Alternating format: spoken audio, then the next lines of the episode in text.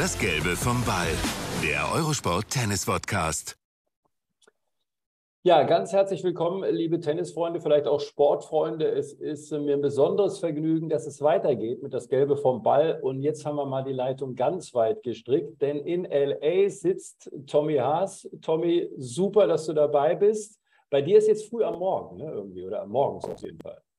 Ja, äh, gerne bin ich dabei. Freut mich, dich wiederzusehen. Genau, hier ist es jetzt äh, 9 Uhr in der Früh, bin schon länger wach, habe äh, eine, also die älteste Tochter heute in der Schule äh, abgedroppt, wie man hier so schön sagt. Und äh, genau, habe hier noch meinen Kaffee jetzt in der Früh und äh, freue mich auf das Gespräch. Sag mal, das heißt, du bist äh, gerne Fahrdienst, ne? Du hast mir das letztes Mal schon irgendwie erzählt, dass, äh, ja, morgens müssen wir mal sehen, bringen die beiden Mädels vielleicht dann irgendwie mal in die Schule. Also das äh, übernimmt der ehemalige Tennisprofi logischerweise. Ja, auf jeden Fall. Geht auch gar nicht anders hier in LA. Äh, wir haben die Option gar nicht zu sagen, ähm, wir mit dem Fahrrad äh, zur Schule oder geh zu Fuß, äh, wie es bei uns äh, damals war. Insofern geht es nur so.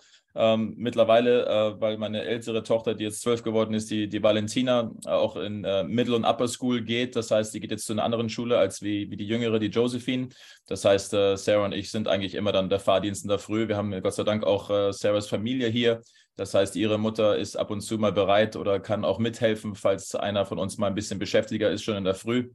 Aber ja, es ist also immer in die Schule bringen in der Früh, auch dann teilweise natürlich hier in dem äh, LA-Stau stecken bleiben. Ähm, und nachmittags dann wieder das Gleiche ähm, abholen und äh, irgendwo hinfahren. Also man ist schon äh, sehr viel, äh, man verbringt schon sehr viel Zeit hier äh, im Auto in LA, das gehört dazu und das ist halt mhm. in einer so einer großen Stadt wie in LA leider so. Wie froh bist du eigentlich, dass äh, dein Nachwuchs dich auch noch hat spielen sehen? Du hast mir das früher immer mal erzählt. Das, das fändest du schön ganz cool, weil äh, ich habe ja nun auch drei Kids, die ein bisschen Sport treiben. Also bei mir ist umgekehrt. Ne? Die freuen sich, wenn ich vielleicht mal zugucke. Wie wichtig war dir das oder was, was ist das für ein Gefühl für dich gewesen? Ja, ähm, um ganz ehrlich zu sein, äh, klar, wenn ich jetzt so zurückblicke und überlege, ähm, habe ich natürlich am Anfang wahrscheinlich meiner Karriere auch gedacht, dass ich so mit Anfang 30, 31, 32, 33 wahrscheinlich irgendwann mal denke, äh, den Schläger an die, an die Wand zu nageln und zu sagen, okay, das war jetzt hoffentlich eine ganz gute Karriere, wenn man zurückblickt. Ähm, aber da ich natürlich hier und da ein paar Verletzungen hatte und dann auch, glaube ich, äh, mit 32, äh, genau mit 32 das erste Mal Vater geworden bin, hat sich natürlich alles so ein bisschen herausgezögert. Ich habe immer wieder versucht, nochmal ein Comeback zu starten. Und äh, leider wurde ich dann wieder immer wieder ähm, zurückgeworfen mit ein paar Verletzungen. Aber irgendwie durch die Verletzungen habe ich mir auch gedacht, okay, pass auf, ich mache sowieso Reha und versuche wieder einigermaßen normal ins Leben zurückzukommen. Und äh, da ich ja diesen Sport so verdammt liebe und immer wieder auch diesen Ehrgeiz spüre in mir selber und auch immer mich selber nochmal ähm, äh, ja diese Herausforderung geben wollte, stellen wollte, um zu sehen, ob ich noch einmal hier und da vielleicht ganz gut spielen kann. Und natürlich dann auch mit den Gedanken, wäre super, wenn ich, äh, wenn ich irgendwie vielleicht nochmal von meiner ältesten Tochter Valentina vielleicht live spielen kann, sodass sie das vielleicht nochmal Erinnerung hat und wenn auch nicht so in Erinnerung, vielleicht nochmal irgendwo einen schönen Film zusammenstellen kann, dass sie sagen kann, ich war auch nochmal live dabei und habe meinen Vater äh, spielen sehen oder zumindest auch das gesehen, was, was er ja für so viele Jahre gemacht hat. Naja, so sagen wir mal, dieser Abschied äh, auf dem Tennisplatz ist ja gar nicht so lange her. Ich erinnere mich Berlin, ne? ich glaube 2020, da hast du Struffi, also Jan-Lennart Struff noch geschlagen. Ich glaube, dann gegen äh, Domi Team verloren. Aber das war natürlich ein Show-Event, so der Abschied war vorher schon ein bisschen. Wie geht's denn dir körperlich? Ich meine, du hast deine Verletzungen angesprochen. Du warst teilweise ja mehr als ein Jahr weg. Ich glaube, bist zweimal aus der Weltrangliste komplett rausgefallen. Hast dich immer wieder zurückgekämpft. Wie geht's denn dir äh, körperlich? Also machst du noch ordentlich Sport? Wie, wie ist denn das so beim Sporttreibenden Haas?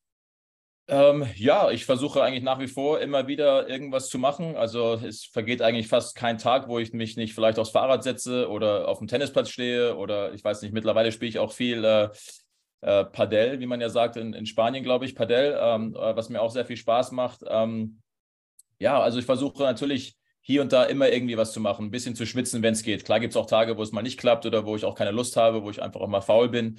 Aber ich merke, wenn ich halt äh, längere Zeit faul bin oder mich nicht bewege, dann geht es meinem Körper eigentlich viel schlimmer, als wenn ich was mache, ja, weil man halt dann auch immer normalerweise, wenn ich mit ein paar Kumpels spiele, die früher auch ganz gut College-Tennis gespielt haben, was jetzt für mich vielleicht oder für viele vielleicht sich nicht so anhört, als ah, da kriegst du ja wirklich kein Workout äh, oder kein richtiges Spiel hin. Das, mhm. Darum geht es mir gar nicht mehr so sehr. Es geht mir einfach nur ein bisschen zu bewegen, durch, diese, durch die Schläge ein bisschen zu schwitzen. Zwischendurch macht man dann vielleicht auch noch ein paar so äh, Reha-Übungen, die man ja gewohnt ist für die Schulter und so weiter. hier und da zwickt es natürlich auch. Ähm, seit, seit, längerer Zeit äh, habe ich irgendwie das wieder in der linken Schulter. Ich weiß nicht, jetzt rein vom Gefühl habe ich das Gefühl, dass meine Sehne da vielleicht schon wieder so ein bisschen angerissen ist. Also, weil ich meinen Körper ja ganz gut kenne. Die linke, zu, ähm, komischerweise. Ja, die linke komischerweise, auch wahrscheinlich über die Jahre einfach dieses, wie man so sagt, Wear and Tear vielleicht, auch durch ja, irgendwelchen äh, Bewegungen. Ähm, bin mir nicht sicher, warum. Aber man hat da doch schon viel auch immer irgendwie den Körper äh, beansprucht und vielleicht ist auch einfach ein bisschen der Verschleiß, der dazugehört.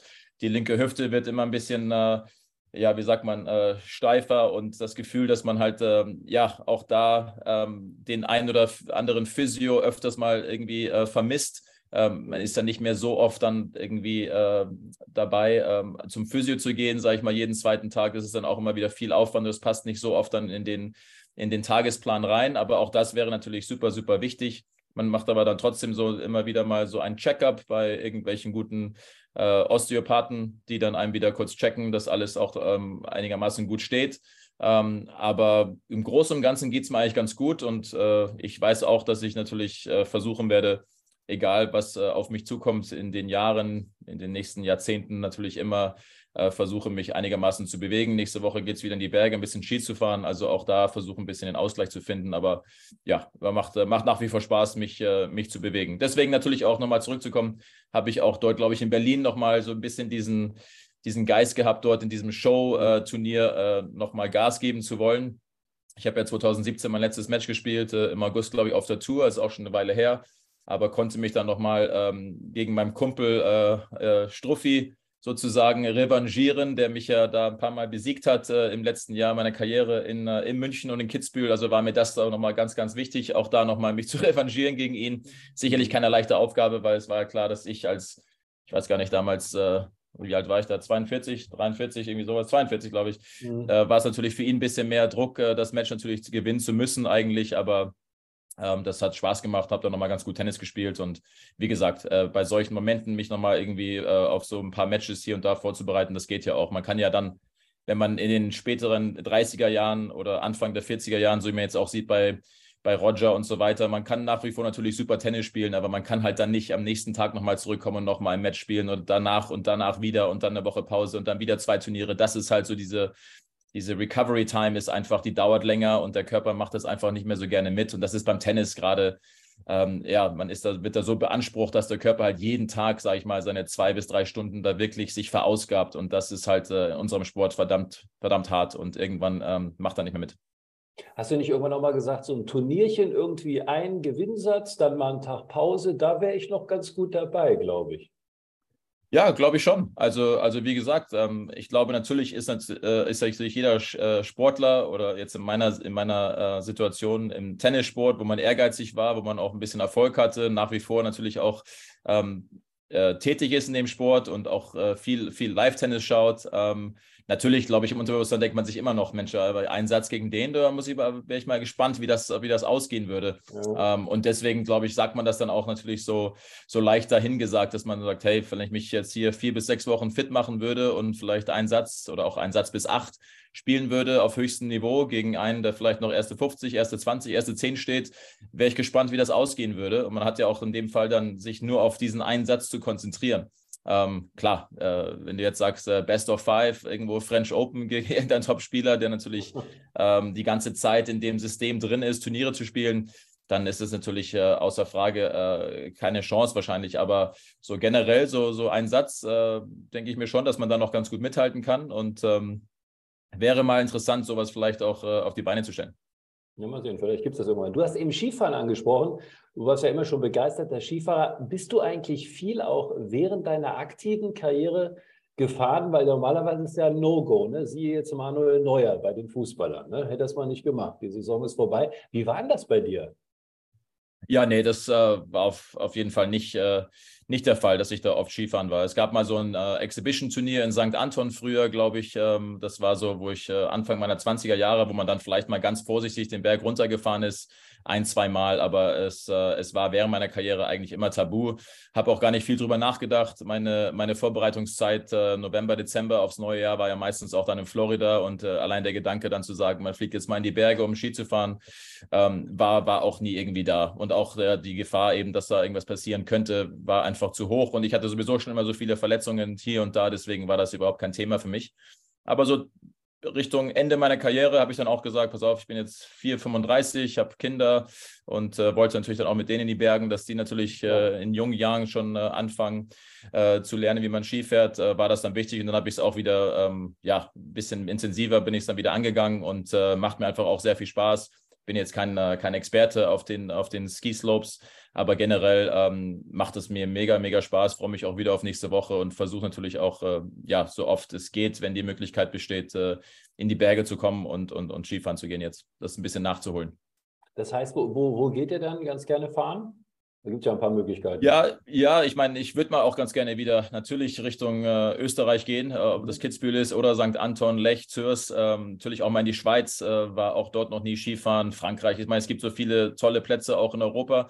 Aber es ist natürlich dann äh, mit der Familie plus Nanny äh, natürlich immer ein Höllentrip äh, aus LA. Das heißt, wir müssen uns mindestens, sage ich mal, 14 Tage nehmen, sonst macht es gar keinen Sinn. Und ähm, ist natürlich dann hier auch äh, etwas einfacher. Wir haben halt hier um die Ecke gleich Utah. Wir gehen oft äh, in Montana äh, Skifahren. Ich war schon ein paar Mal auch in Sun Valley, ähm, in Idaho. Aber jetzt die letzte Zeit sind wir eigentlich regelmäßig in, in Aspen, Colorado. Mittlerweile kennen wir uns dort auch ganz gut aus. Und ja, dann gibt es halt auch so ein bisschen die, das, das, äh, was es so danach gibt nach dem Skifahren, die Restaurants, die man kennt, äh, die Leute, die man mittlerweile kennt. Und deswegen äh, sind wir eigentlich meistens dann jetzt in letzter Zeit in Aspen, Colorado. St. Anton hast du angesprochen, da gab es immer einen ziemlich spektakulären Hüttenabend, ne? Ja, genau, die in der Zen-Hütte. Ja, richtig. Ja, ja da genau. gab es ja früher dann auch immer ein paar äh, ehemalige Spieler, die dafür Stimmung gesorgt haben. Ich weiß noch, damals war immer irgendwie Yannick Noah auch dabei, der dann äh, auch viel Musik gespielt hat und gesungen hat. Äh, ich glaube, weiß gar nicht sogar, vielleicht war das sogar vor seiner Zeit, bevor er dann da in ja. Frankreich äh, auch richtig äh, auf Bühne gegangen ist und richtig groß rausgekommen ist mit seiner Doch, Musik. War es. War es sogar vorher, ja, genau. Also man hat auch da schon gesehen, dass er leidenschaftlicher Sänger ist und auch Musik lebt. Und äh, ja, ist er einfach ein ein richtig geiler Entertainer und äh, damals äh, konnte man das gar nicht so richtig schätzen, aber mittlerweile denkt man sich auch, wow, wir hatten das irgendwie so äh, live gesehen äh, für, ich weiß nicht, gefühlt 50 äh, bis 100 Leute vielleicht privat in der Zen-Hütte. Da ging es äh, immer ganz gut ab. Ähm, muss leider auch sagen, ich war relativ jung zu dem Zeitpunkt und habe also mit Alkohol damals auch noch gar gar nichts am Hut gehabt. Und das heißt, du musstest nicht aus dem Skistock trinken?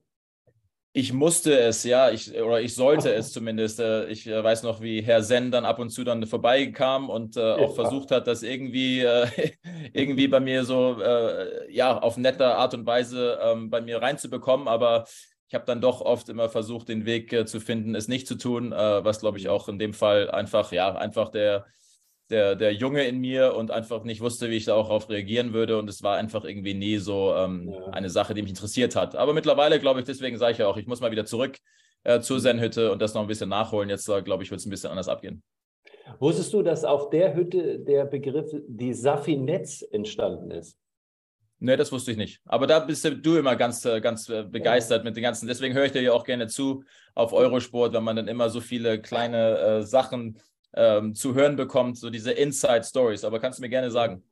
Du, der Herr Safin hat irgendwann mal die ein oder andere Dame mitgebracht äh, bei dieser Veranstaltung und äh, wurde dann mehrfach gefragt, wer ist denn das? Und da waren es ziemlich viele Cousinen, weißt du, und Nichten und so. ja, und da sind genau. die Safinets entstanden. Naja, gut. Aber Verstehe. eine tolle Zeit. Tommy, ja. 20 Jahre Profitennis. Äh, Olympiasilber, Titel ohne Ende. In Deutschland vor allen Dingen hast du immer verdammt gut gespielt. Du hast äh, mehrfach das Halbfinale von dem Grand Slam Turnier erreicht. Wenn du auf deine Karriere zurückblickst, kannst du auch sowas für dich selber? Du warst immer ein Perfektionist. Wir kennen uns schon ein paar Jährchen. Du warst eigentlich nie zufrieden. Ja, ich kann mich selten erinnern, dass du nach dem Match mal gesagt hast, heute war es aber mal richtig tolles Tennis. Ähm, Würdest du sagen, dass du das auch entwickeln konntest, wirklich stolz auf deine Karriere zu sein? Ja, ich denke, mittlerweile hatte ich genügend äh, Jahre auch jetzt äh, darauf äh, zurückzublicken, äh, auch zu sehen, was man hier und da mal geleistet hat. Äh, ja, ein paar Trophäen, die vielleicht hier mal in dem Haus sind oder wenn ich nach Florida gehe, steht da mal eine Trophäe oder eben. Also hast du die verteilt so ein bisschen? Hast die sind ein bisschen verteilt, verteilt ja. Ich habe auch schon mal überlegt, vielleicht dann irgendwann mal bin ja so verteilt zwischen LA, Florida und äh, mittlerweile ja auch in Bayern. Also in Hausham habe ich mittlerweile auch ein Haus seit sieben Jahren und das ist alles so ein bisschen verteilt. Denke mir auch oft so einfach irgendwann mal so ein, ein Tommy Haas Büro zu haben mit meinen ganzen, sage ich mal, ähm, Leistungen, so die ich erreicht habe im Tennis, wäre schon mal ganz schön. Auf der anderen Seite dann ja, ist es auch nicht so wichtig, äh, weil die Gedanken halt letztendlich zählen und die man halt auch hat. Äh, ich glaube, generell im Tennis ist es immer verdammt schwer, äh, zurückzublicken und dann selber auf sich so stolz zu sein, weil ich, ich, ich sehe es ja auch immer wieder, auch heutzutage, wenn man, wenn man mit Freunden Tennis spielt oder irgendeiner mal fragt, äh, wäre es okay, mit dir mal ein paar Bälle zu schlagen? Und man sagt natürlich heutzutage eher ja, weil man halt auch nicht mehr in diesem fokussierenden Rausch ist, um sich vorzubereiten auf die Turniere wo man immer dieses, dieses Gefühl hat, ach, bin ich, bin ich fit, bin ich ready. Deswegen ist es alles viel entspannter geworden natürlich und man genießt es sehr. Aber Tennis ist immer so ein Sport, wo ich das Gefühl habe, jeder, dem ich auch zuschaue, jeder, der ein paar Bälle schlägt, wenn ich am Netz stehe und du spielst irgendwie sechs, sieben gute Bälle rein und auf einmal kommt der mhm. Fehler und jeder ist immer gleich so negativ und sagt, ah, ich treffe keinen Ball rein. Mir, nee, du hast gerade ja. sechs reingespielt, aber der siebte war halt jetzt im Netz oder im Aus, aber bleib positiv, ja. Und ich sehe das jetzt auch von so ein bisschen natürlich einer anderen Seite, weil ich ja genauso war. Ich hätte zehn mhm. geile Bälle schlagen können, dann schlage ich, schlage ich einen Ball ins Aus, denke mir, mein Gott, geh unter den Ball und man denkt sich so, nicht so negativ, sei positiv. Du hast gerade neun davor gut reingespielt. Also mhm. ist das immer so ein bisschen schwierig. Wie gesagt, ähm, jetzt äh, auf die Karriere zurückzublicken. Klar gibt es äh, viele Momente, worauf man stolz ist, viele Matches, die man, die man äh, natürlich auch äh, sehr positiv sieht. Aber es gibt auch viele, wo man sagt, ach, hätte ich das bloß so gemacht oder viele Situationen, ach Gott, wenn ich da einmal noch vielleicht vorbeigekommen wäre in dem Match oder vielleicht nochmal das Finale erreicht hätte, irgendwo bei einem Grand Slam, wer weiß, was passiert wäre, eine andere Auslösung gehabt hätte und so weiter. Aber mein Gott, ich glaube, äh, ich glaube, das macht jeder, e-, egal was er äh, im Leben macht oder, oder erreicht hat oder noch äh, gerne erreichen möchte. Ähm, man, man sucht immer ein bisschen Kritik, man kann auch mal hier und da stolz sein, man kann mal zurückblicken und sagen, das hat gut geklappt, das kann ich mir abschauen. Aber ähm, ja, so ein bisschen, so ein bisschen, wie sagt man, äh, zurückblickend, vielleicht hier und das eine oder andere hätte man anders machen können, glaube ich, ist auch vollkommen normal. Aber man weiß auch, äh, dass man die, die, die Vergangenheit nicht mehr ändern kann. Deswegen muss man das einfach so akzeptieren. Ähm, und äh, ja, jetzt sage ich mal, einfach zu sagen, dass die Karriere äh, so war, wie ich es mir vorgestellt habe. Äh, vielleicht nicht ganz, aber im Großen und Ganzen bin ich dann doch schon äh, zufrieden, wenn man so zurückblickt und schaut, was ich erreicht habe, wie oft ich zurückgekommen bin nach Verletzungen und so weiter. Und einfach für mich selber sehr, sehr, sehr stolz bin und äh, es super finde oder fand, dass ich wirklich natürlich, wenn man ganz weit zurückblickt, dass ich ja schon als sechs-, siebenjähriger wusste eigentlich, hey, ich würde so gerne Tennisprofi werden. Natürlich durch den Sieg von Boris damals 85 Wimbledon, wo ich gesagt habe, boah, das wäre mal geil, da dabei zu sein, dort einfach als Tennisspieler auf der Tour zu sein und das für so viele Jahre gemacht zu haben das ist schon, worauf ich eigentlich am meisten stolz bin. Und auch äh, ein bisschen traurig, dass es dann so früh eigentlich endet, weil man hat halt dann doch eigentlich noch ein längeres Leben. Ähm, und äh, es macht einfach so viel Spaß. Wenn man heutzutage sieht, äh, wie geil die Turniere sind und wie die Fans da, dahin strömen, um die Spieler zu sehen, ja, ist dann einfach schade dann zu sehen, dass einfach ja mit Ende 30, Anfang 40, dass man sagen muss, es ist leider vorbei. Ich finde das einen guten Punkt, was du gesagt hast mit den Fehlern, weil erstmal ist Tennis ein Fehlerspiel und ich finde auch diese Mentalität zu sagen, na ja, der war ja nie in einem Finale. Du kannst es ja auch umdrehen und kannst sagen, boah, der war aber äh, viermal richtig nah dran. Würdest du sagen, 2002 Australian Open, damals hast du, glaube ich, Roger geschlagen. Du hast ja. Rios geschlagen, meine ich. Und ja. dann hast du gegen Safin, das war mit dieser Regenpause, wo du in fünf verloren hast, ich glaube, zwei Einsätze von lagst. Würdest du sagen, da warst du vielleicht am nächsten dran oder ist das Quatsch? Nee, das kann gut sein. Ich habe da auf jeden Fall, äh, ja, Weil du hast Geschichte. unfassbares Tennis gespielt in, in, ja. da bei dem Turnier, das muss man einfach sagen. Also. Genau, also wie es ja auch meistens dann so ist, ne? das sind dann immer so Insider-Geschichten dann auch. Ich weiß noch, 2002 bevor das Turnier überhaupt begonnen hat, habe ich, glaube ich, die Nacht vor meinem ersten Match hatte ich äh, verdammt hohes Fieber, ähm, konnte kaum schlafen, war total fertig und weiß noch an dem Tag, wo ich hätte spielen sollen, ich weiß gar nicht mehr, gegen wen ich erste Runde hätte spielen sollen, Garamisov oder irgendein aus ja. Russland, glaube ich, habe ich mein Team gesagt, äh, David Amy und Jürgen Dest, habe gesagt, ich bin so schlapp, ich glaube, ich kann gar nicht da rausgehen. Und dann haben die irgendwie gesagt, bin sogar zum Arzt hingegangen und dann haben die noch irgendwie gesagt, nee, nee, du hast kein Fieber mehr, kann gar nichts passieren, geh einfach raus und probier es. Aber ich hatte sehr, sehr hohes Fieber und mir ging es wirklich, mir ging es wirklich dreckig. Bin mhm. aber dann raus und wie es halt oft so ist, durch dieses, durch diese Schlappheit, die ich hatte und nicht diese Aggression, die ich ja auch meistens ähm, äh, gespürt habe während meinen Matches, war ich einfach in so einer, in so einem Trance drin, habe einfach normales Tennis gespielt und äh, war halt eben. Ja, war locker wahrscheinlich. Genau, sehr locker und auch keine hohen Erwartungen gehabt und habe eigentlich relativ easy dann, äh, nachdem ich den ersten Satz gewonnen habe, das Match äh, nach Hause gebracht. Hat er dann beim Grand Slam den Tag darauf äh, nochmal ein bisschen Ruhe und kann sich dann da vorbereiten und habe mich dann so praktisch in das Turnier reingespielt. Und jede, jeder Tag ging es mir besser, ging es mir besser und habe dann natürlich auch äh, viel ähm, Kraft getankt durch den Sieg dann, glaube ich, gegen Todd Martin in der dritten Runde in fünf Sätzen, dann in der vierten Runde gegen Roger mit Matchball abgewehrt, dann gegen Rios äh, stark in vier. Und auf einmal findet man sich dann im Halbfinale und denkt sich, hey, ich habe eine, eine, Chance hier auf den Titel, äh, mit Sicherheit. Habe auch gegen Safin dann davor schon ein paar Mal gespielt und auch gewonnen und habe natürlich auch da meine Chancen äh, gut ausgerechnet. Ähm, und eines lief eigentlich nach Plan.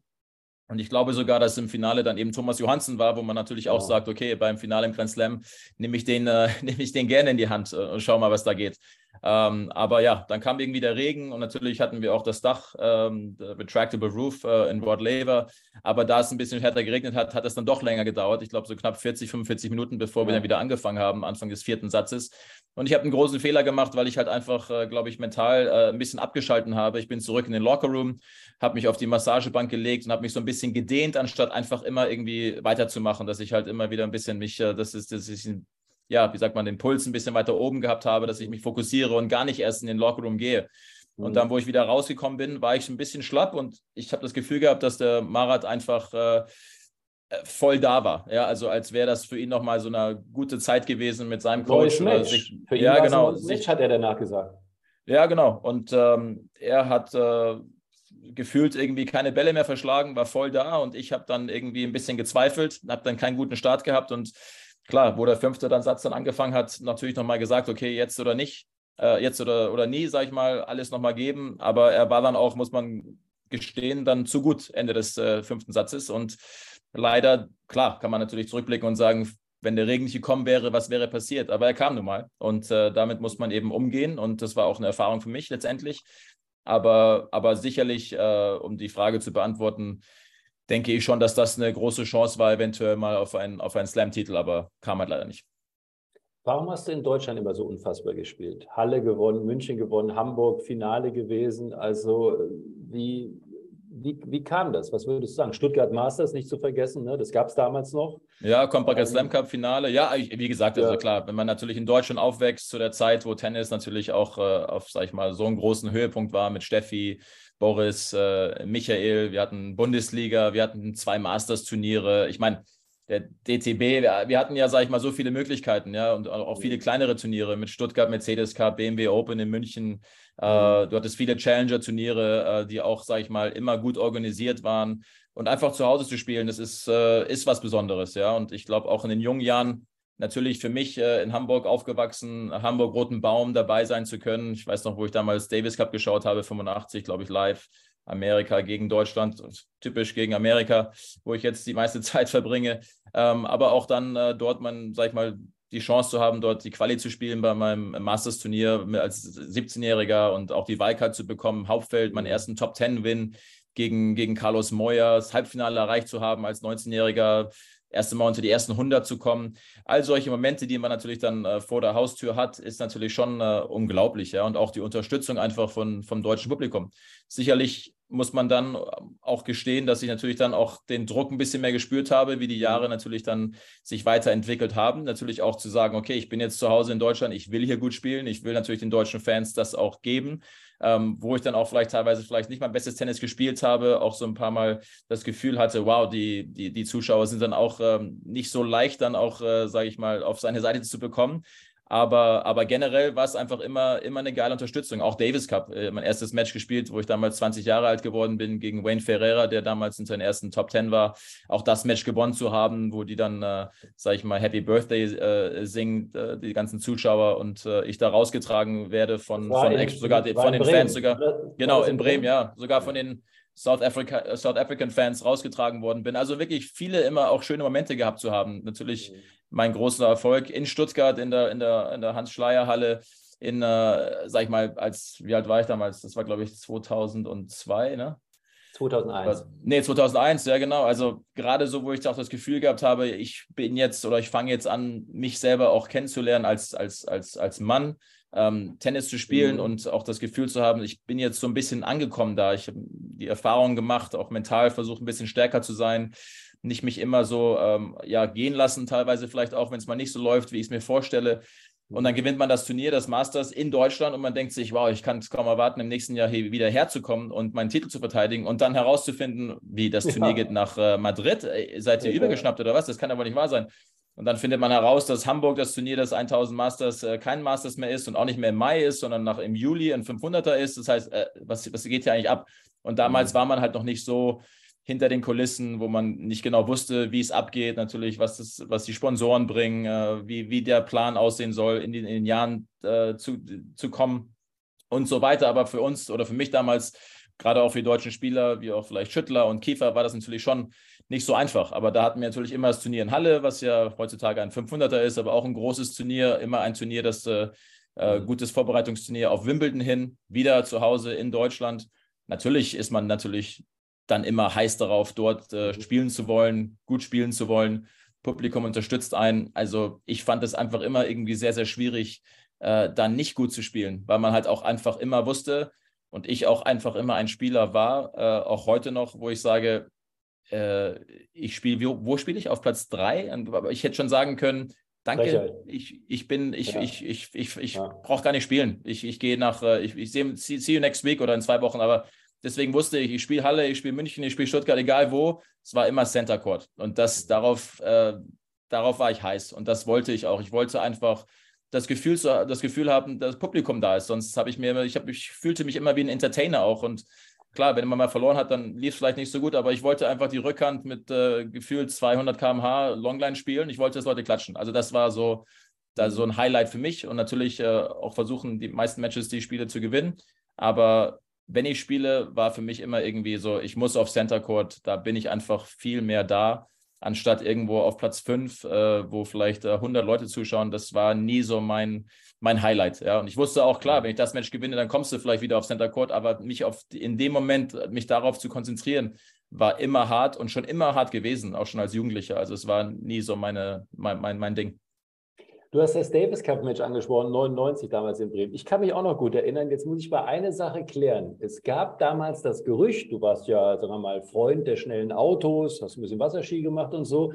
Du seist, um ein bisschen runterzukommen, in der Nacht noch mit einem relativ schnellen Auto mal kurz auf die Autobahn gedüst.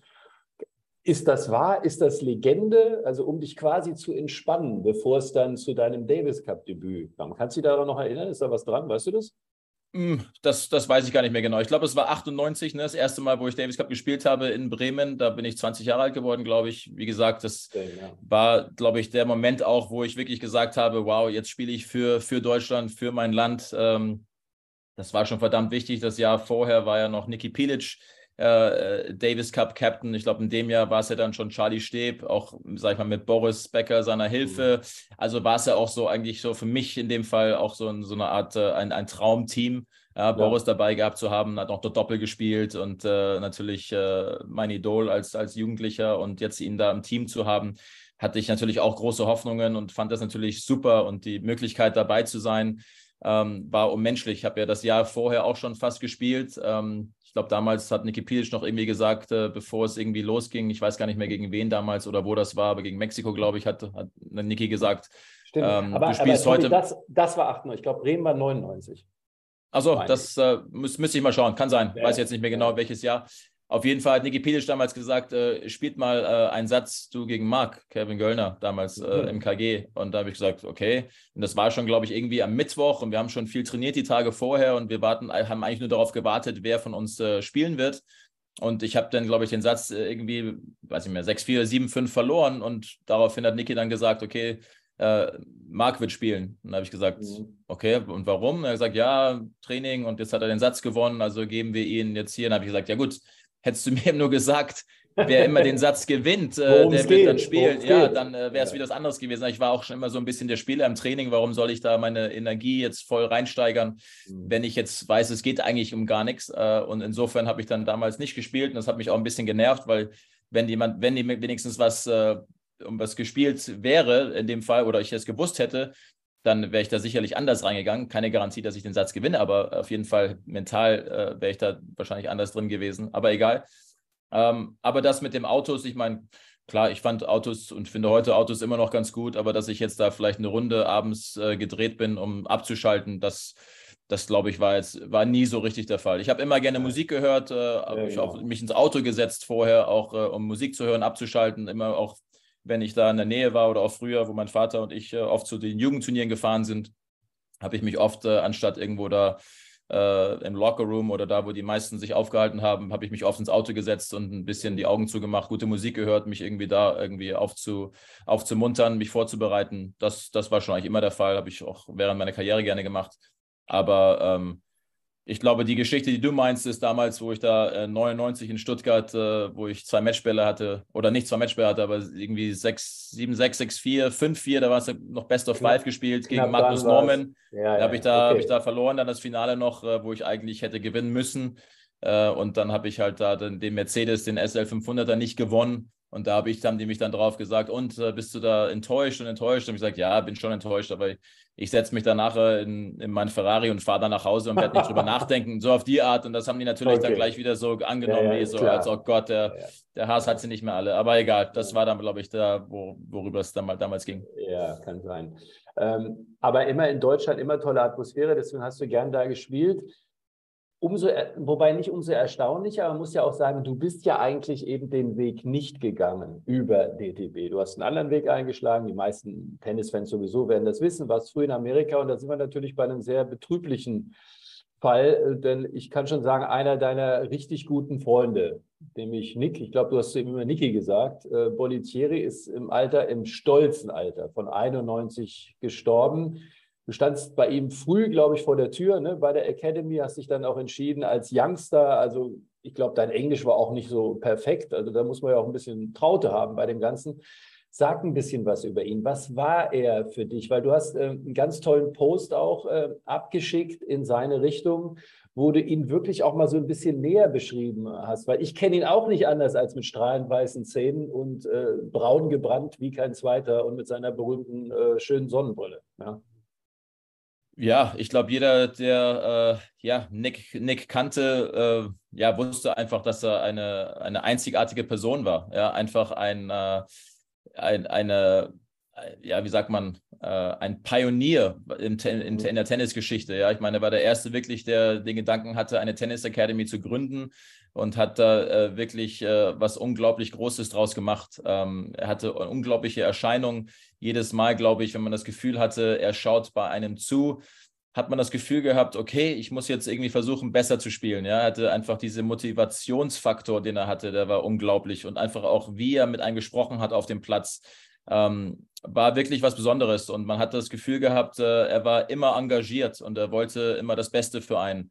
Ähm, und klar, für mich äh, damals, wo ich dann äh, mich entschieden habe, 1991, sage ich mal, in die Nick Boyd Tennis Academy zu gehen, äh, weiß ich noch ganz genau, meine Eltern natürlich gesagt, pass auf, probier's. Äh, wenn es nicht gefällt oder wenn es nicht geht, dann kommst du wieder nach Hause. Ist gar kein Druck, gar kein Problem. Also es war nie so die, nie der Gedanke, ich bin jetzt hier und, es, und du bleibst jetzt hier für vier Jahre und wenn das nicht klappt, dann gehst du aufs College oder wie auch immer. Es war also nie so das Gefühl, oh Gott, die, die haben mich jetzt hier irgendwie so abgedroppt bei Nick Bolter. Die gesagt, komm, geh deinem Ziel hinterher und wenn's, wenn du keine Lust mehr hast oder es nicht funktioniert, dann wir sind in Deutschland, wir sind zu Hause, dann geht es da weiter. Also kein Stress. Und das war immer auch äh, das Gefühl im Hintergedanken, dass ich wusste, ich muss hier nicht bleiben. Aber ich, mir hat es halt gefallen. Ja, ich habe halt auch die ganzen anderen Spieler aus der ganzen Welt äh, dort äh, getroffen, dort gesehen, mit denen den Platz geteilt, äh, mit denen in die Schule gegangen. Es gab viele, die nicht wirklich gut Englisch sprechen konnten. Ich weiß noch, mit Iva Majoli bin ich damals in der gleichen Klasse gewesen. Ich weiß nicht, für Monate lang oder Jahre lang. Und wir haben uns da versucht, gegenseitig zu unterstützen, hatten Lehrer, die das natürlich auch wussten. Also es hat, äh, ging irgendwie alles natürlich dann mehr oder weniger auch um Tennis, um natürlich auch unsere Ziele nachzugehen. Aber es waren einfach so viele gute Spieler auch zu dem Zeitpunkt da. Ich meine, es dann Mary Pierce war, Anna Konikova, Maria Sharapova kam schon als, äh, als sieben-, achtjähriger, Ivan Majoli, wie gesagt, dann hast du Marc Philippussis da gehabt, ab und zu war André Agassi da. Du hattest dann auch Boris, der danach kam, ab und zu, der auch mit Nick gearbeitet hat. Ähm, es waren Rios, einfach viele. Ja, genau. Rios war auch da. Es waren einfach viele auch jugendliche Spieler, die es vielleicht dann auch im Nachhinein nicht ganz nach oben geschafft haben. Ob das dann auch, gut, Max Mönny war auch da, Xavier Malis, ob das dann auch äh, Jean-René Lesnar, der unglaublich war als 14-Jähriger, 15-Jähriger, 16-Jähriger, Ramin Pejan. Also es gab kanadische Spieler es war, äh, aus aller Welt. Und natürlich einer meiner besten Freunde, Greg Hill damals, mit dem ich auch sehr viel Zeit verbracht habe. Der einen, einen, Privatcoach hatte, eben den Scott Williams, der äh, dreieinhalb Jahre in Österreich gelebt hat und auch wirklich gut Deutsch sprechen konnte. Und wir wurden dann, sage ich mal, so eine Art Team. Und ich habe dann sehr, sehr viel Zeit mit denen verbracht. Und Nick war immer so ein bisschen der, der alles organisiert hat, der immer ein Auge auf mich geworfen ne? hat. Supervisor so ein bisschen. Genau. Und äh, und dann lief das eigentlich alles relativ, äh, ja, einfach äh, glatt ab und, äh, und relativ schnell. Und auf einmal spielt man dann auch, äh, sage ich mal, die Juniorenturniere, die wichtig sind. Ich glaube, damals noch 92 äh, oder in den 90er Jahren war irgendwie Orange Bowl so das Turnier schlechthin. Ja, also es ja. waren so irgendwie das Gefühl, ich weiß nicht, klar haben die Grand Slams, äh, Jugendturniere schon immer irgendwie groß gezählt, natürlich auch Australien Open, US Open und so weiter. Aber Orange Bowl damals ähm, vom Gefühl her und auch die Geschichten, die ich heute noch höre, war irgendwie, wenn man das Turnier gewinnt, dann ist man der beste Jugendliche der Welt. Tommy, und, da saßen die Agenten. Da war die Hölle los damals schon. Ja, ne? ja genau. Und ja, ich damals, ich weiß nicht, ich glaube, ich habe erst mit 13 oder 14 das erste Mal äh, überhaupt gehört, dass es Orange Bowl gibt und wusste nicht genau, was das für ein Turnier ist. Aber man spielt natürlich dann auch viele Turniere und äh, schaut immer, wo ist man ungefähr, ähm, welchen Weg wird man gehen. Und Nick hatte immer einen klaren Weg.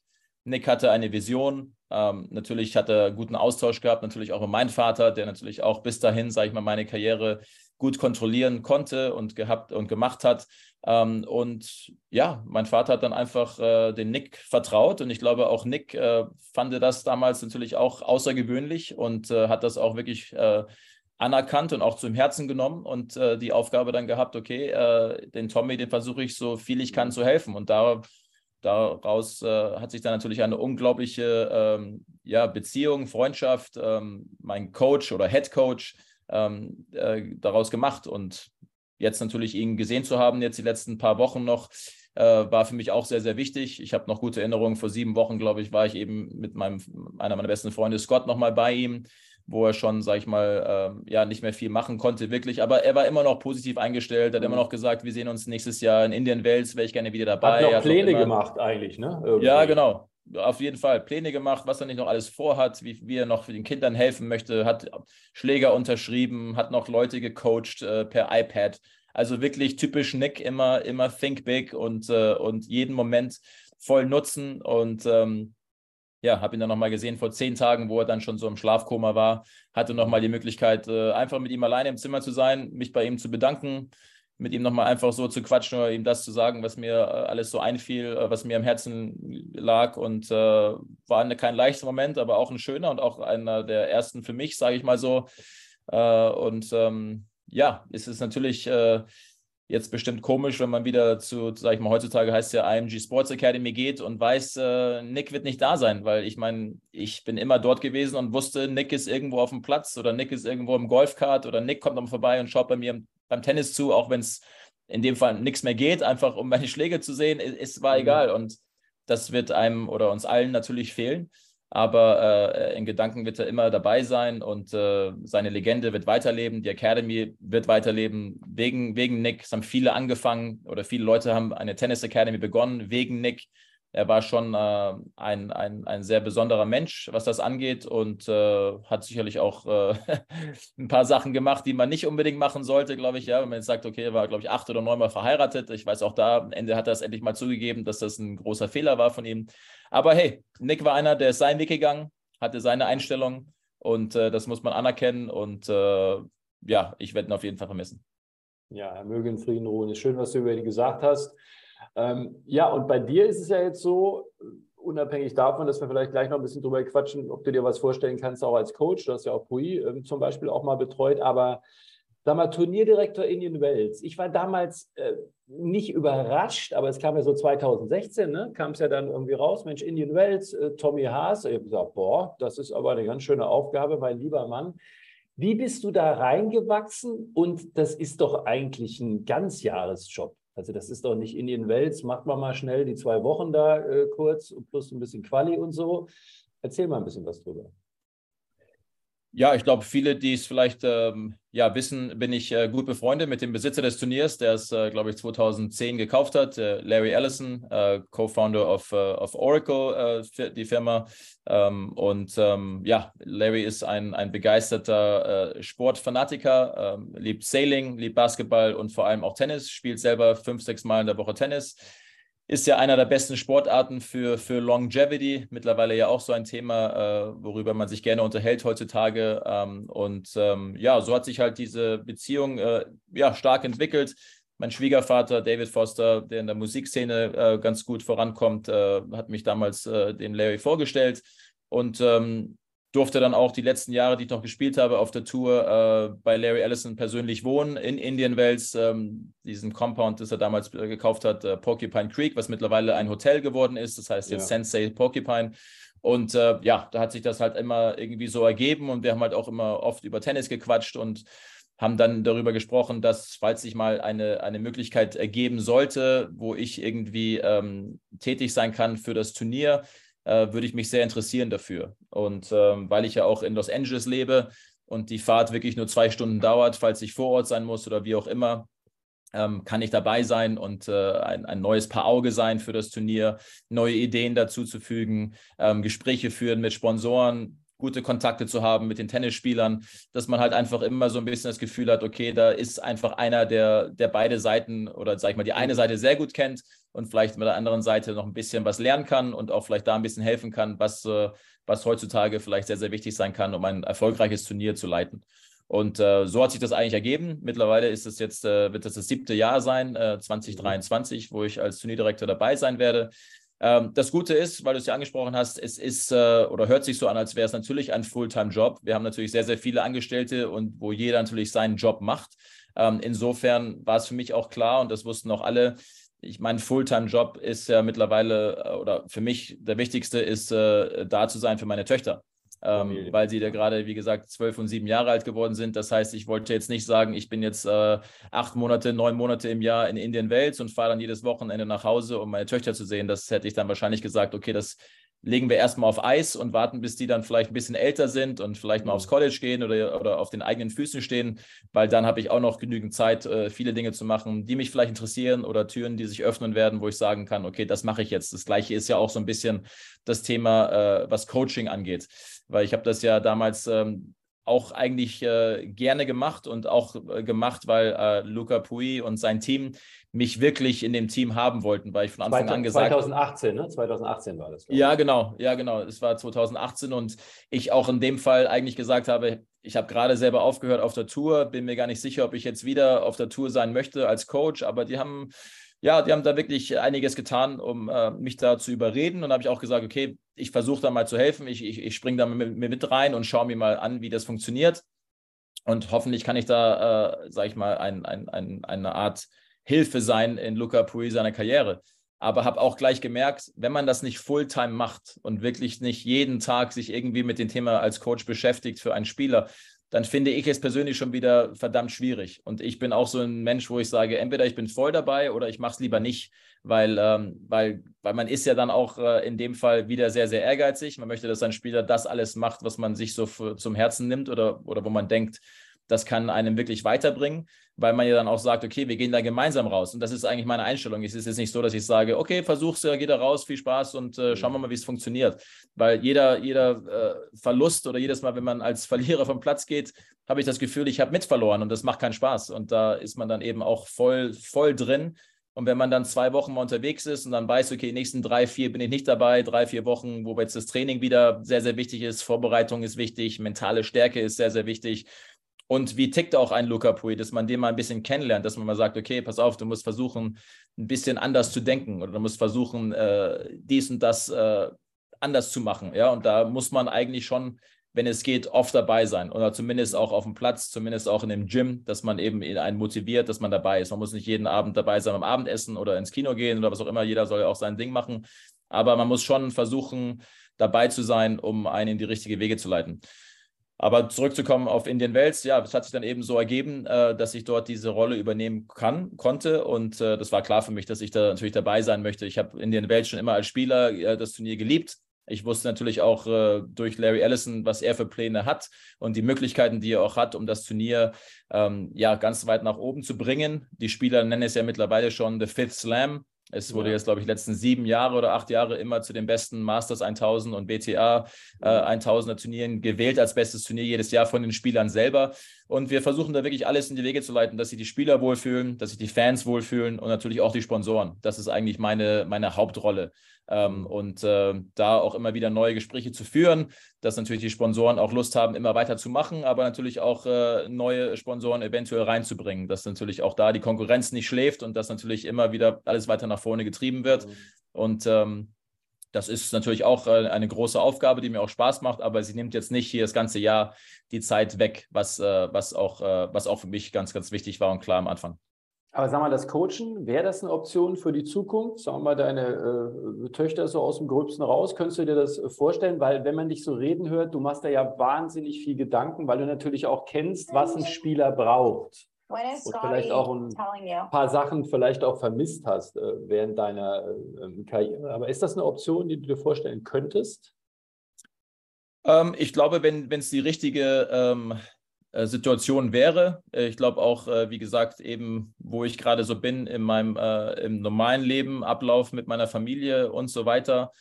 und der eine oder andere Spieler oder Spielerin vielleicht auch, ich wäre jetzt vielleicht auch gar nicht dagegen, ähm, kann ich es mir vorstellen. Ich, ich ich glaube, ich würde lieber anfangen, äh, was so eine Art äh, kleiner Tennis Academy äh, mhm. mir vorstellen, ja, wo vielleicht ein guter Kumpel von mir oder ich ja mittlerweile auch noch viele Coaches kenne, die natürlich auch nach wie vor äh, gute Arbeit machen, ob das ein Thomas Hockstedt ist, ob das ein Christian Groh ist oder eben auch ein Scott Williams in Florida, wo es immer wieder Spieler gibt, die, die interessant sind, die, ähm, die Talent haben. Ähm, glaube ich, dass ich da vielleicht fast noch lieber anfangen würde in dem Fall, mhm. um die, sage ich mal, in, in die richtigen Wege zu leiten oder versuchen zu helfen.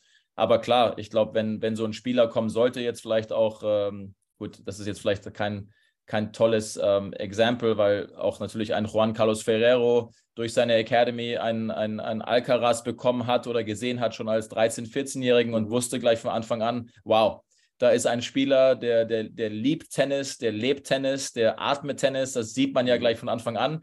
Und der hat Potenzial und äh, ist auch noch körperlich relativ gut bei, bei, bei Sinnen, da hat man eine Chance, vielleicht äh, denen zu helfen, ganz weit nach oben zu kommen.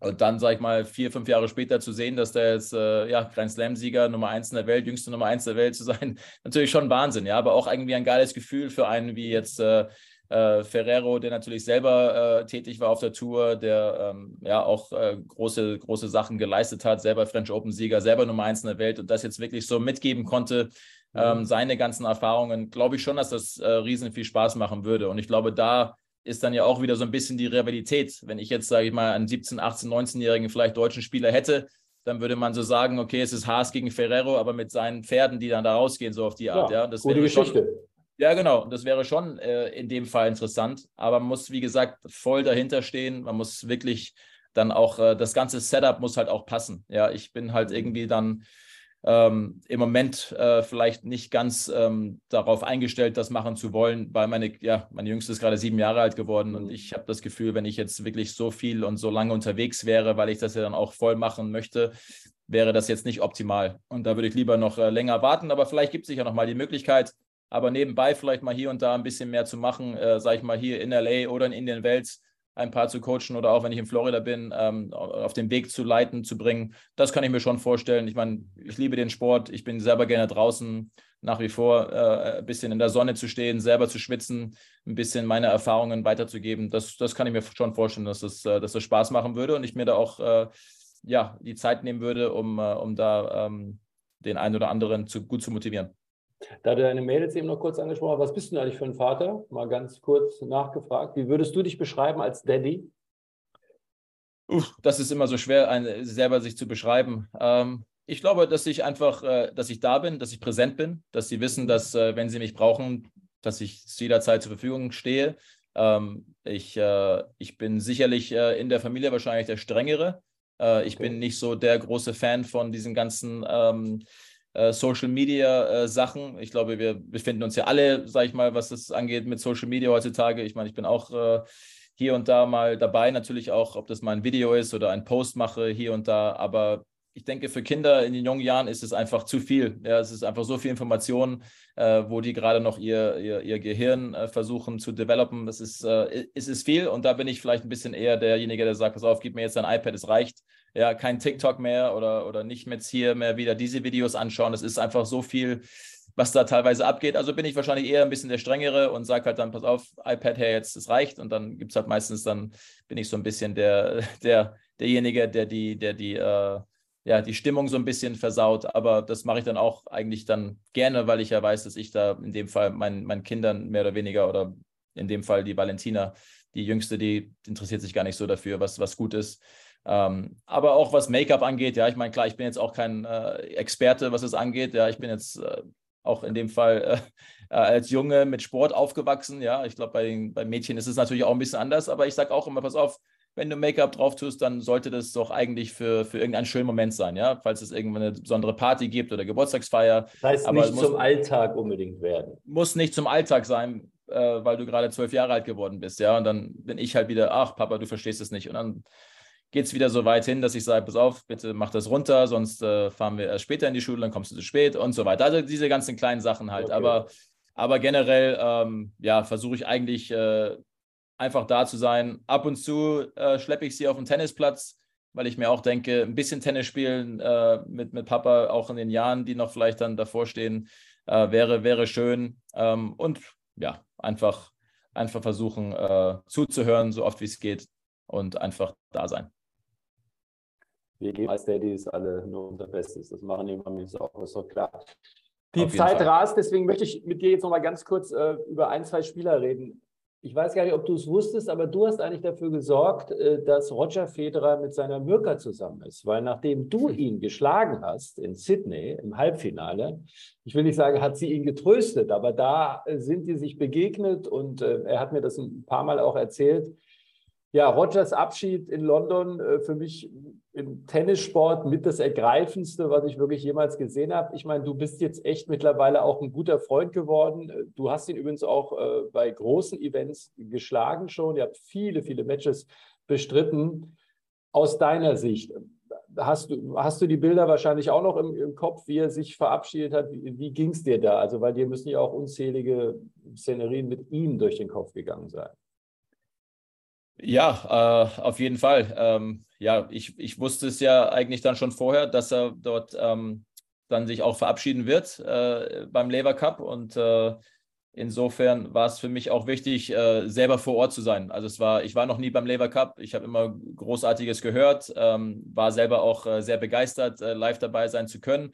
Wirklich tolle Stimmung in London in der O2 Arena, ähm, hat wirklich sehr viel Spaß gemacht und ich wusste natürlich auch nicht genau, was auf mich zukommt wo er dann das Mikrofon in die Hand genommen hat oder nach seinem Match, nach seinem Doppelmatch. Also es war auf jeden Fall ja sehr, sehr, sehr emotional.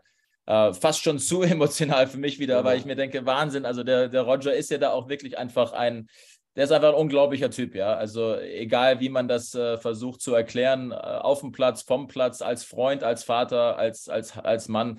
Er ist einfach äh, ein geiler Typ, einfach einer, der, mit dem man immer gerne spricht, ob das über WhatsApp ist oder mal über FaceTime oder auch mal hier oder da wieder trifft, ein paar Bälle schlägt, egal was es ist. Ähm, er, ist, äh, er ist wirklich äh, einer, wo man sagt, wow, das ist, äh, ist einfach ein, ein, ein toller Typ und mit dem hat man einfach immer Spaß. Und mhm der hat einfach ein, ein geiles Outlook auch äh, auf das Leben. Und das ist einfach immer, immer wieder schön, dann auch ähm, ja, mit solchen Leuten äh, die Chance zu haben, äh, Zeit zu verbringen. Und da, dafür bin ich auch sehr dankbar. Und das ist auch wieder eben dann, sage ich mal, dieser Sport Tennis, der uns ja alle irgendwie zusammenbringt. Roger ist jetzt auch in der Situation, in der ich bin, wo man sagt, okay, man ist nicht mehr auf der Tour, man vermisst es natürlich schon, der Ehrgeiz, der ist nicht mehr da. Aber wenn Roger und ich dann, sage ich mal, Tischtennis spielen und es äh, ist ja. hat irgendwie 20, 30 Stundenkilometer Wind, es ist völlig wurscht. Wir gehen da raus und haben Spaß und sind ehrgeizig und versuchen zu gewinnen und lachen uns halt dann auch teilweise schlapp, weil wir halt dann durchdrehen auch teilweise. Aber das ist halt einfach, wo man sagt, geil, das werden wir das Rest unseres Lebens tun, so, so, so wie, die, wie wir die Chance eben dazu haben. Aber nochmal zurückzukommen, natürlich auf, äh, auf seine Karriere und da kann man auch noch lange drüber reden. Die Karriere war einfach unglaublich, was er geleistet hat, äh, wie kontinuierlich er gut gespielt hat. Er hat, sage ich mal, erst, das erste Mal kamen so die Gedanken, wo man sagt, er spielt Tennis auf einem anderen Planeten. Ja, das war so ein bisschen die Roger-Zeit von 2004 bis 2006. Habe dann auch oft gegen ihn mal hier und da wieder gespielt. Und klar, wenn ich zurückblicke, denke ich mir auch, mein Gott, hätte ich bloß nicht gegen den gespielt, vielleicht mal da der vierten Runde im Grand Slam oder im Halbfinale von Wimbledon. Vielleicht hätte ich da mal noch eine Chance gehabt, ähm, eventuell auf einen, auf einen großen Titel. Aber ähm, es ist, wie es ist. Ähm, für mich zu sagen, dass ich das letzte Match auf der Tour gegen ihn gewonnen habe, den Rest meines Lebens, äh, ist ganz, ganz wichtig. Äh, das weiß er auch, dass das ein bisschen, das ein bisschen schmerzt. Aber ich glaube, wenn er sich daran erinnert, dass er äh, 20 Grand Slam Turniere gewonnen hat, dann ist der Schmerz ganz schnell wieder weg, weil da bin ich ganz weit, ganz weit hinten von. Aber ähm, ja, also nochmal, die, die, die Emotionen, ich glaube, die Situation auch, ein, ein Rafael Nadal, ein, ein Djokovic, ein Murray. Der weinend neben ihm sitzt, Hand in Hand. Ja, ne? ja, also ja es waren einfach unglaublich viele Emotionen, weil man natürlich auch weiß, äh, wenn man so ein bisschen ein Insider ist, äh, was ich ja auch noch bin, auch wenn ich nicht mehr auf der Tour bin, weiß man ja auch, okay, dass Rafa und Roger sich sehr gut verstehen, dass Rafa in dem Fall auch jeden Tag hätte Vater werden können, dass er dann ja. auch, sag ich mal, sich nochmal das wirklich in die Hand nimmt oder zu Herzen nimmt, zu sagen, ich bin auf jeden Fall da für dich, Roger, gar keine Frage, weil die hatten einfach eine unglaubliche Rivalität und das sind einfach mit diese Matches, die wir nie vergessen werden, die die beide sich abgeliefert haben und äh, um dann auch zu sehen oder auch schon vielleicht für Rafa selber zu sehen, wow, ich bin vielleicht auch nur noch ein, zwei Jahre davon entfernt, selber mal irgendwann Tschüss zu sagen und mhm. diese Emotionen zu sehen, ja, oder einen, einen, auch zu sehen, der so geliebt ist von den Fans, ja, äh, nicht nur in der Tenniswelt, aber ich glaube generell, ja, ich glaube, auch wenn man nichts mit Tennis zu tun hat, vielleicht und Roger einfach mal kennenlernt, dann ist man oder man wird relativ schnell einfach Fan von dem Typen, ob der spielt oder nicht. Das ist einfach wirklich so. Und das äh, hat man auch wirklich gespürt. Also es war ich glaube, es gab keinen, keinen Menschen, der äh, 18.000, 19.000 äh, Menschen, die dann dort auch live dabei waren, die, die nicht irgendwelche Tränen da in den Augen hatten. Ja, für mhm. mich, der, der größte Moment für mich war dann, wo am Ende dann noch die, die Kinder so spät auf den Platz gestürmt sind. Ja, es war zwar alles ein bisschen an der Seite, ich hätte das vielleicht lieber gesehen, dann so, sage ich mal, noch auf dem Platz, wo die Familie rauskommt und jeder einfach nochmal ihnen dankt. Aber auch da ist Roger eher zurückhaltend oder die Familie. Ich hätte gesagt, alle auf dem Platz raus, ob das der Toni Garzig ist, der Agent für lange Zeit, die Familie, die, die Eltern, die, die Kinder, alle raus, Severin und so weiter. Aber ähm, es war, war einfach äh, war unglaublich. Hätte, hätte glaube ich, nicht besser sein können im Großen und Ganzen. Und äh, auch der Post von Roger danach, muss ich sagen, war, war finde ich, richtig gut, weil, weil klar, ich meine, er hatte Probleme mit dem Knie, er hat länger nicht gespielt. Er spielt ein Team-Event mit allen seinen Rivalitäten, Freunden und verliert leider auch noch das Doppel, obwohl er eigentlich ja. am Ende ganz geil gespielt hat noch. Und vielleicht ja. kann man sagen, ja, wenn der Rafa da oder da den Ball reinspielt, dann hätten die das Ding auch noch gewonnen.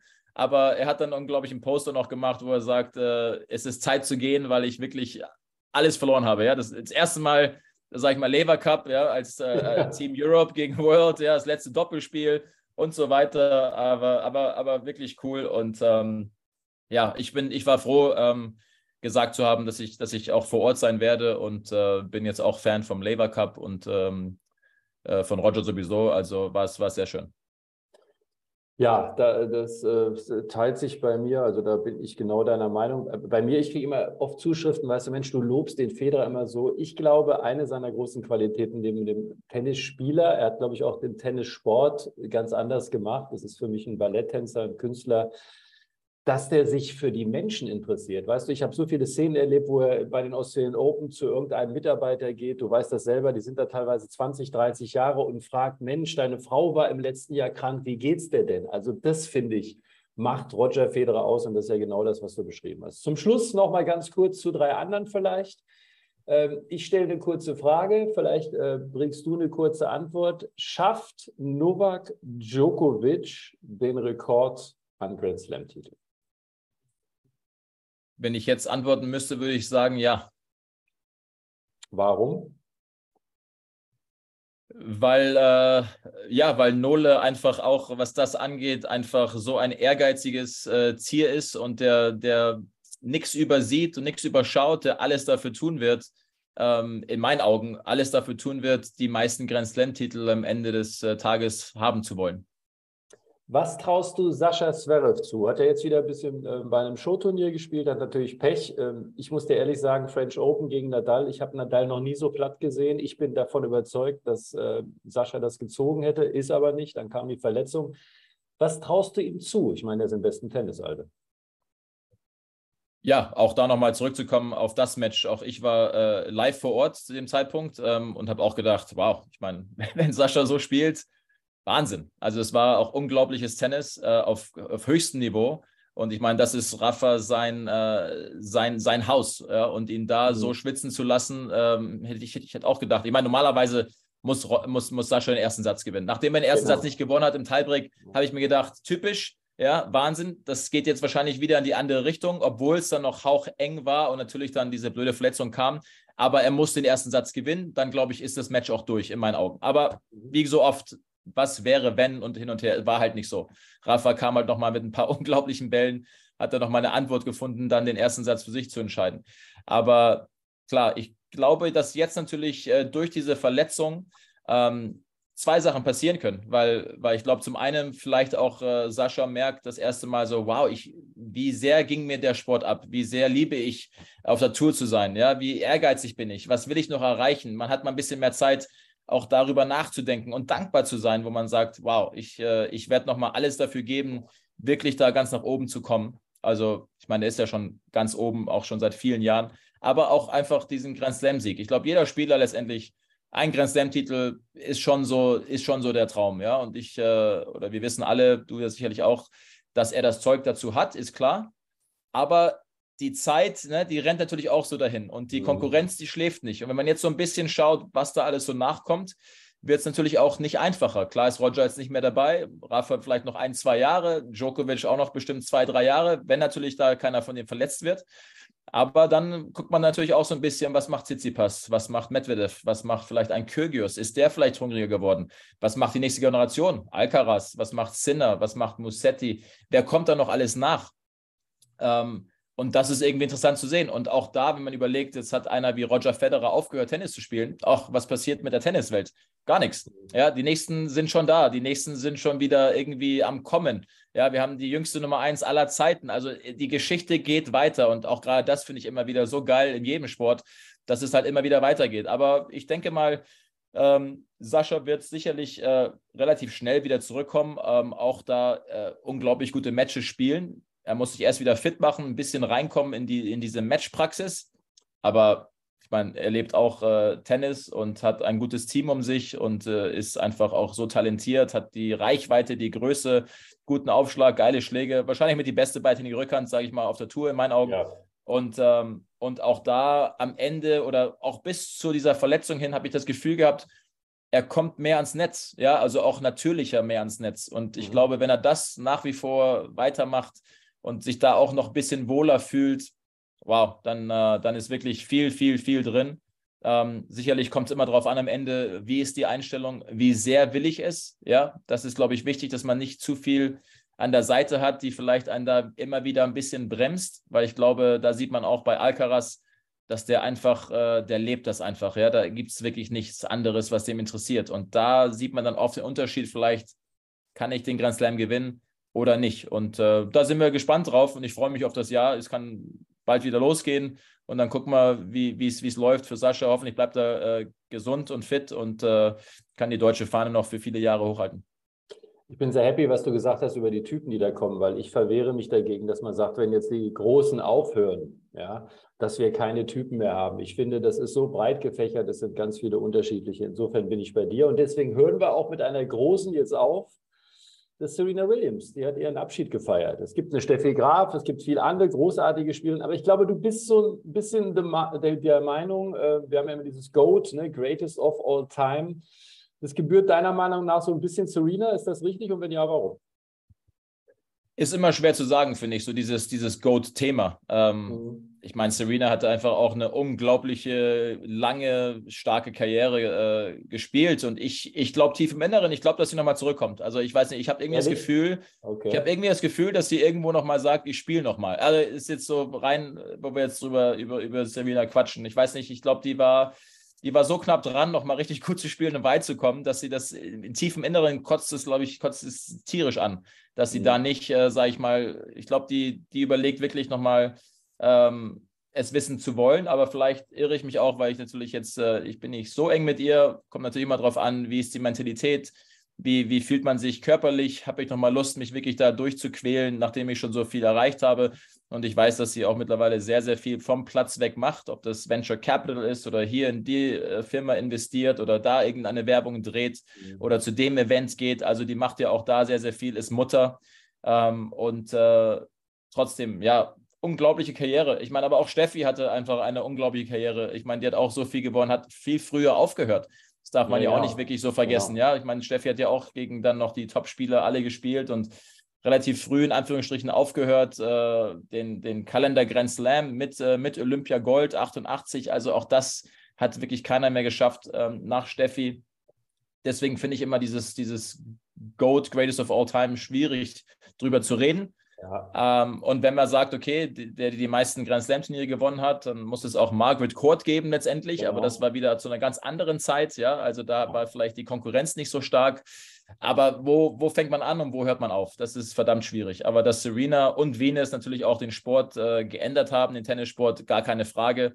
Auch der Film King Richard äh, unmenschlich gut, äh, glaube ich, Großartig. gemacht worden. Ja, Großartig. muss man auch sagen. Also jeder, der den Film noch nicht gesehen hat, kann da so ein bisschen reinschnuppern, äh, um auch zu sehen, was wirklich so dahinter steckt, äh, um auch, sage ich mal, in den Tenniszirkus äh, reinzukommen überhaupt.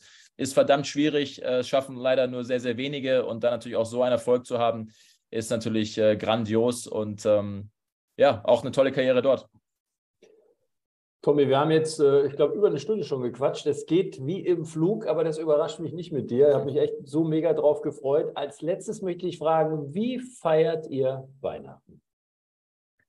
Ja, hat mich auch sehr gefreut, das Gespräch. Äh, schön, dich wiederzusehen, Stachi. Ähm, auf jeden Fall, äh, ja, wir sind jetzt, wie gesagt, nächste Woche in Asten bis zum 23. kommen dann wieder, haben natürlich unser traditionelles äh, Abendessen am 24. Ähm, und äh, machen dann auch immer ein paar Geschenke auf, weil da, so bin ich ja aufgewachsen, dass man dann Heiligabend genau, die Geschenke. 24. Äh, das ist ja genau. in Amerika anders. Ja, genau. Und äh, deswegen haben wir natürlich oder bringe ich ein bisschen meine Tradition, wie es bei mir war, äh, nach Amerika, hier nach LA dann, dass wir wenigstens ein paar Geschenke dann am 24. Weihnachtsabend dann nach dem Essen aufmachen dürfen. Ähm, aber die Kinder sind es äh, so gewohnt und die freuen sich dann auch und äh, haben dann wirklich dann, äh, ja, nicht Schwierigkeiten, aber die gehen dann abends schlafen und wissen, wenn sie wach werden, was meistens immer mittlerweile ja. Viertel nach sechs, halb sieben geht es dann schon los und dann müssen wir immer warten. Wir gehen dann immer die Treppen runter, Lichter aus, zack, zack, zack und dann geht's ab und dann wird, äh, genau, dann ist immer äh, Christmas Morning am 25. hier, sag ich mal, ja, von halb sieben gefühlt bis äh, halb elf, elf äh, zwischen Kaffee und Frühstück und Geschenken und Geschenkpapier. Äh, Sarah ist da auch eine, die äh, unsere Kinder da immer ähm, sehr, sehr, wie sagt man, äh, spoiled äh, auf Deutsch. Ähm, ja, also die, die, die geht da wirklich, sag ich mal, ganz, ganz viele Wege, dass die Kinder da immer eine tolle, schöne Zeit haben. Also sie geht und, voll drin auf, sozusagen. Ja, ja, genau. Also, ähm, genau. Und so wird es dann bei uns aussehen. Und ähm, genau, wir freuen uns schon alle drauf. Es ist immer, immer eine sehr schöne Zeit zu Hause. Tommy, sehr schön war wirklich das Gespräch mit dir. Das waren äh, tolle Einblicke, die du uns gegeben hast. Ich, ich wünsche euch eine schöne Weihnachtszeit. Ich wünsche euch auch einen guten Rutsch. Bleibt vor allen Dingen alle gesund. Und ich hoffe, dass wir uns mal wieder äh, persönlich irgendwo sehen auf diesem Tennis-Globus. Würde mich sehr freuen. Bin ich mir sicher. Danke dir. Danke. Das war das Gelbe vom Ball, der Eurosport Tennis Podcast.